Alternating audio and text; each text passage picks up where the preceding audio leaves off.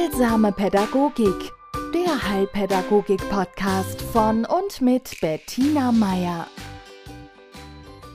Herzlich willkommen zu einem neuen Beitrag von Heilsamer Pädagogik. Heute geht es um die Verbindung, die wir untereinander haben und ganz besonders in Familien. Und jetzt meine ich nicht die Verbindung, die wir per Gesetz haben, die wir durch die Genetik haben, vielleicht spielt es mit rein, das weiß ich nicht, sondern es geht darum, dass in einer Familie, in diesem System, wenn da ein Mitglied dieses Systems von was betroffen ist, positiv oder negativ, dass das Auswirkungen hat auf alle anderen Mitglieder. Also ich sage zu den Eltern, oft stellen sie sich ihre Familie vor wie eine Hand.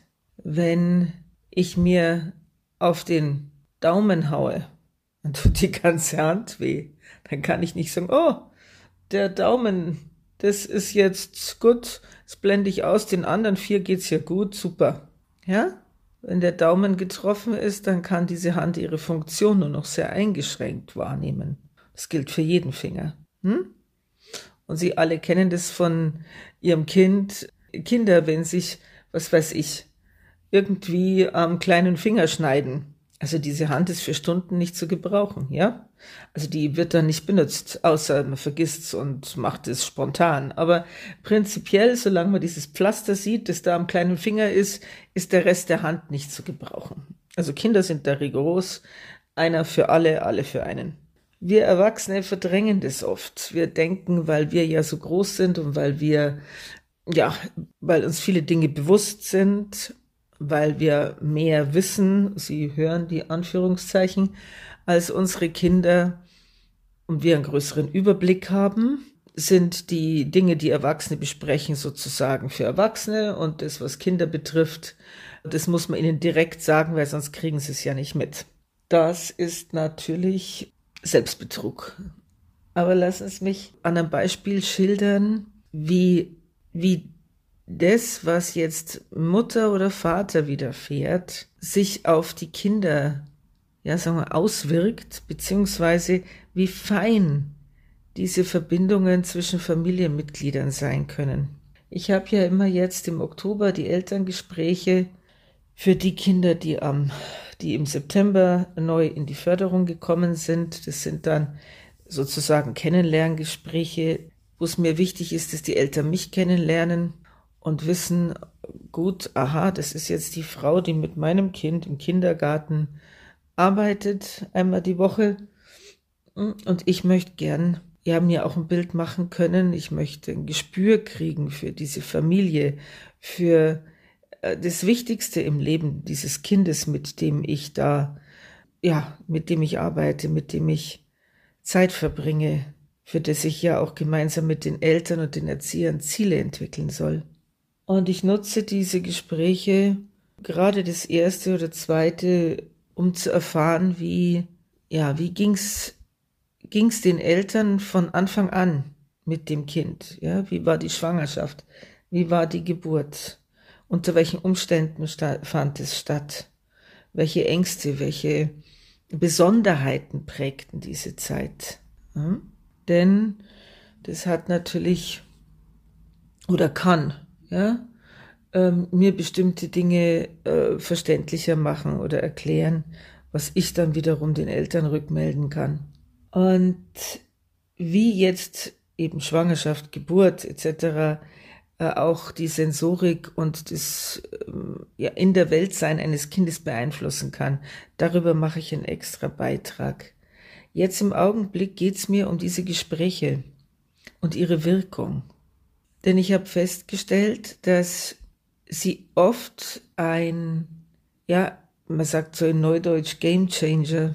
Also sie können Türen öffnen, sie können den Unterschied machen im Umgang mit dem Kind. Ich möchte Ihnen dazu zwei Beispiele schildern. Eines ist noch ganz frisch von letzter Woche. Ich äh, habe ein äh, Kind übernommen, das Vorschulkind ist, das seit ja das dritte Jahr im Kindergarten ist und die Erzieherinnen machen sich schon seit einer Zeit Sorgen, denn dieses Kind spricht nach wie vor nur sehr schlecht Deutsch, hat einen sehr mangelhaften Wortschatz, versteht oft die Fragen nicht und ist oft sehr, sehr abwesend und ist in, ja, eigentlich in keinster Weise ein Vorschulkind. Hm? Und gut, ich habe mit dem jungen Mann zwei, dreimal zusammen gespielt. Wir haben uns kennengelernt und ich hatte ja so eine gewisse Scheu und Zurückhaltung bemerkt, auch, auch dass er nicht in der Lage schien, mir auf meine Fragen zu antworten, beziehungsweise dann ganz was anderes geantwortet hat als das, was ich gefragt hatte. Also es passte einfach nicht zusammen, ja. Und äh, ich bin ein bisschen sorgenvoll in dieses Gespräch gegangen, weil ich mir gedacht habe, oh oh, ja, wie schildere ich der Mutter ihren Sohn, ohne da jetzt gleich zu viel Besorgnis durchklingen zu lassen oder, hm? weil es geht mir ja erstmal darum, ein gemeinsames Verständnis fürs Kind zu erarbeiten oder einfach abzuklären, wie sieht die Mama das Kind, wie sieht der Vater das Kind, wie sieht ich, gibt es da Gemeinsamkeiten, sprechen wir überhaupt vom gleichen Kind, ja, gibt's ja auch, dass man in so einem Elterngespräch sitzt und entweder die Eltern oder man selber haben das Gefühl, also das ist ein anderes Kind, ne, also daheim total aufgekratzt und, und sehr laut und fordernd und im Kindergarten das Mäuschen, also das gibt's, ja, oder umgekehrt. Also ich sehe also diese Mutter im Besprechungszimmer sitzen, sehr, ja, auch zurückhaltend, um nicht zu sagen schüchtern und ja, aber mit sehr, mit einem sehr wachen Blick und sehr erleichtert, als ich ihr schildere, wie gern ich mit ihrem Sohn arbeite und dass ich hoffe, dass wir beide gut miteinander klarkommen. Ja, und nach einer Zeit frage ich sie halt auch, wie, wie war das bei ihrer, Ge bei der Geburt und so? Und wie war es in der Schwangerschaft? Und sie ist vor sechs Jahren mit ihrem Mann aus einem Kriegsgebiet geflüchtet. Und sie sagte dann so, na, also die Schwangerschaft war, also dem, dem Kind ging's gut, die Schwangerschaft war gut, aber das Drumherum war fürchterlich. Dann habe ich gefragt, warum? Was war? Ja, und dann hat sich so ihre Geschichte entwickelt, ja. Also mit Kinder, beide Kinder in unterschiedlichen Flüchtlingsunterkünften bekommen und so weiter und so fort.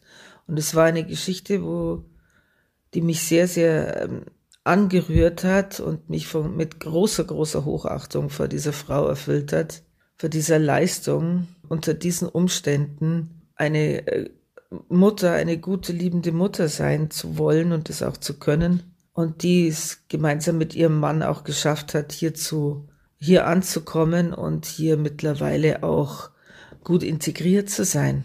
Ja, eine eigene Wohnung und Arbeit und alles. Ja. Und äh, es war für mich so ein Augenöffner, so ein, ja auch Herzensöffner, dass ich wirklich mir vorstellen konnte, was sie in Andeutungen durch, vorstellen konnte, was sie das an Kraft und was das beide Eltern an Durchhaltewillen gekostet hat, so weit zu kommen, wie sie jetzt sind. Ja, und was soll ich sagen? Ich bin aus diesem Elterngespräch rausgegangen und ich hatte dann eine Stunde später oder zwei hatte ich dann den Buben und ich hatte ja, ich, ich nehme immer Spielmaterialien mit, Bücher, Spiele, Ideen, was man, was weiß ich, basteln kann oder sonst was. Auf alle Fälle hatte ich dann ein Buch dabei und über Bagger und alle Autos war natürlich, also Autos sind sein Lieblingsinteresse. Und ich bin in dieser Stunde mit ihm gesessen und ich habe gedacht, also irgendjemand hat dieses Kind vertauscht. Ja? Er hat sich dieses Buch gegriffen, er fing an zu erzählen, in jedem Bild war der Papa, ja, Papa hier und Papa da und Papa macht sowas auch und ja, weil sein Papa ist irgendwie in der Bau, also Baubranche tätig. Auf alle Fälle, es war, er hat geredet, er war engagiert, er war mitteilsam, er war kommunikativ, er hat mich angeschaut, er hat mir Antworten gegeben. ich bin da gesessen und war also positiv überrascht ist eine Untertreibung. Ja? Und ich könnte Ihnen jetzt nicht sagen, wirklich und ganz ehrlich nicht, woran es lag. Ich weiß nur, dass mir das häufiger passiert. Und ich denke, jedem von Ihnen, der mit Menschen arbeitet, ist es schon mal passiert. Dass das, was wir sprechen und das, was wir fühlen, mindestens gleichrangig ist, beziehungsweise dass die Empathie und das Einfühlen und das Verstehen unsererseits zu einem größeren Verständnis beim anderen führt, auch wenn der gar nicht dabei war. Wie das funktioniert, darum habe ich gesagt, spukhafte Fernwirkung. Ich meine, da hat sich schon, das ist ein Begriff aus der Teilchenphysik und aus der Quantenphysik, und da das konnte sich schon Einstein nicht groß erklären, warum zwei verschränkte Teilchen, die sich Kilometer, hunderte und tausende Kilometer von entfernt durch den Raum bewegen und ich verändere was beim einen Teilchen, das automatisch zur Folge hat, dass das andere Teilchen sich so verhält, als wäre es auch diesem Einfluss ausgesetzt gewesen. Ja? Also ich finde, sowas gibt's in der Pädagogik auch. Es hat was mit, denke ich, mit innerer Erlaubnis zu tun die man sich selber gibt und auch die Eltern ihrem Kind geben, sich zu öffnen, zu verstehen. Ich bringe Ihnen dazu noch ein anderes Beispiel. Ich hatte vor Jahren eine junge Dame, ein kleines Mädchen in Förderung, da waren die Eltern Russlanddeutsche. Das heißt, ein Elternteil hatte deutsche Wurzeln und das erleichtert dann, hier Fuß zu fassen. Die, äh, die, diese Menschen müssen nicht durch irgendein Asylverfahren oder sonst was ja, da gibt's andere Regeln, die will ich jetzt hier nicht näher erläutern, aber auf alle Fälle, die dürfen zum Beispiel auch gleich arbeiten und so. Und das haben diese Eltern getan, weil sehr fleißige, einfache Leute waren, die ihren Kindern ein besseres Leben ermöglichen wollten hier in Deutschland. Und bei der älteren Schwester hat es super geklappt. Die war innerhalb von einem halben Jahr hatte die die Sprache, ging auf die Schule, erfolgreich in der Realschule. Und dann kam diese kleine Nachzüglerin, ja, und bei der war es anders. Also die war klein, die war äh, sehr, sehr anfällig für Krankheiten, sie war sehr schüchtern, hat immer nur geflüstert, hat Deutsch eigentlich verweigert, ja, sondern sprach nur so Bruchstücke und äh, dadurch, dass sie auch noch mindestens drei Lautbildungsfehler hatte, konnte man sie sehr, sehr schwer verstehen. Und äh, sie war bei der Logopädie. Die Erzieherinnen haben sich bemüht, die Eltern haben sich bemüht. Es war, ja, es war so, als würde man gegen eine Wand laufen. Wir haben natürlich alles abklären lassen, ja. Sie hat gehört, also organisch war alles in Ordnung. Gut, dann habe ich äh, mir gedacht, da muss was da, da, da muss noch was anderes sein, was hemmt. Und habe in Elterngesprächen versucht zu ergründen, wo es denn, also ob da auf der, auf der seelischen Ebene irgendwas haken könnte. Und was mir aufgefallen war, war, dass immer wenn die Mama von Russland erzählt hatte, von ihrem Heimatort, dann kam Leben in diese Frau, ja? Dann haben ihre Augen geleuchtet und dann hat sie auch immer geschildert, wie ihre Kleine, dass die, mit der war sie mal im Krankenhaus, sie war öfter mit ihr im Krankenhaus, weil, wie schon gesagt, das Immunsystem war ziemlich, ziemlich schlecht. Und da war, haben sie beim Arzt gewartet und dann hat im Gang jemand Russisch gesprochen.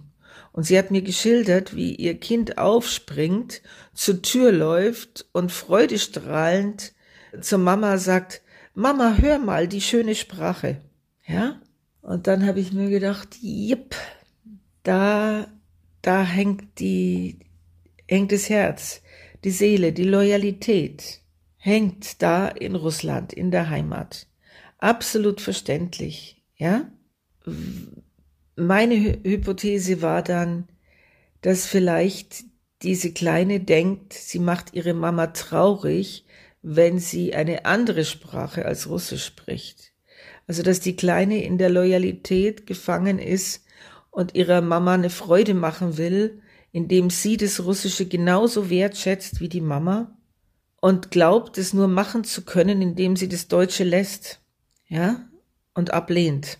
Ich habe dann die Eltern direkt gefragt, ich habe gesagt, äh, wie es ihnen hier geht und ob sie, ob, ob das jetzt schlimm ist für sie hier zu sein. Ja, weil manchmal stellt man sich ja Dinge anders vor, als sie dann tatsächlich sind, wenn man sie lebt, ja. Und der, der Vater war total entrüstet, ne, also es ist toll hier und sie sind gern hier und sie sind doch deswegen da, weil sie ihren Kindern ein besseres Leben ermöglichen wollen. Also er hat's doch für die Kinder gemacht. Warum nimmt jetzt seine Tochter dieses Geschenk, das er ihnen macht, warum nimmt die das nicht? Und die Mutter hat auch gesagt, also natürlich liebt sie weiterhin Russland und das wird ihre Heimat bleiben. Aber sie ist absolut davon, also sie, sie konnte, gut, Mama hatte auch ein bisschen Probleme mit dem Deutschen, aber sie hat gesagt, in Deutschland ist es gut und sie freut sich für ihre ältere Tochter, dass sie so gut ist in der Schule und sie ist so stolz auf sie, ja? Und ich habe dann die Eltern gebeten, ob sie das nicht ihrer Kleinen mal sagen können, ja? Dass es, dass es beides geht. Also, dass man Russland lieb haben kann und diese Sprache gern sprechen kann, ja, dass aber Mama und Papa ihnen zuliebe hier nach Deutschland gekommen sind und das ihnen zum Geschenk gemacht haben, ja, und ob es zumindest die kleine, weil die große, die hat das anscheinend für sich schon sehr gut äh, umgesetzt, aber dass die kleine merkt, aha, sie kann beides haben. Und sie macht damit Mama und Papa eine Freude, wenn sie jetzt auch zusätzlich noch Deutsch lernt. Ich habe dann die Eltern gebeten, ob ich das in der Supervision mal ihre Problematik mitnehmen darf und das mal im Zuge von einer Fortbildung auch, also einer systemischen Fortbildung, auch vorstellen darf und wir das bearbeiten und sie waren da beide einverstanden und wir haben dann diese Familie aufgestellt und da wurde eben auch, wurde wirklich das auch sichtbar, ne? Also wie, wie von ganzem Herzen dieser Vater der Meinung war, er macht hier was Gutes und er macht es für seine Kinder. Und man merkte auch, wie schwer der Mama das Herz war. Ja, also die, war, die Mama war so zerrissen zwischen der alten Heimat und der, der neuen. Und natürlich merken das die Kinder. Noch dazu, weil es das Nesthäkchen war, ja? Also die, die am längsten bei der Mama war und die hat anscheinend beschlossen gehabt, diese Sehnsucht der Mama nochmal deutlich zu machen. Naja, also auf alle Fälle war die Auswirkung dieser Beschäftigung mit der Familie, ja, und auch ich denke wirklich, dass jeder, der damit zu tun hatte, wirklich verstanden hat und mitgefühlt hat, diese Zerrissenheit und sich vorstellen konnte, wie sich das anfühlt. Es hat auf alle Fälle dazu geführt, dass die junge Dame anfing zu reden. Also sie hat Deutsch für sich entdeckt. Sie hat immer mehr Worte gelernt und sie hat tatsächlich auch bisschen an Lautstärke gewonnen und äh, meine letzte Information war, dass sie also durchaus äh, erfolgreich ihre Grundschule gemeistert hat.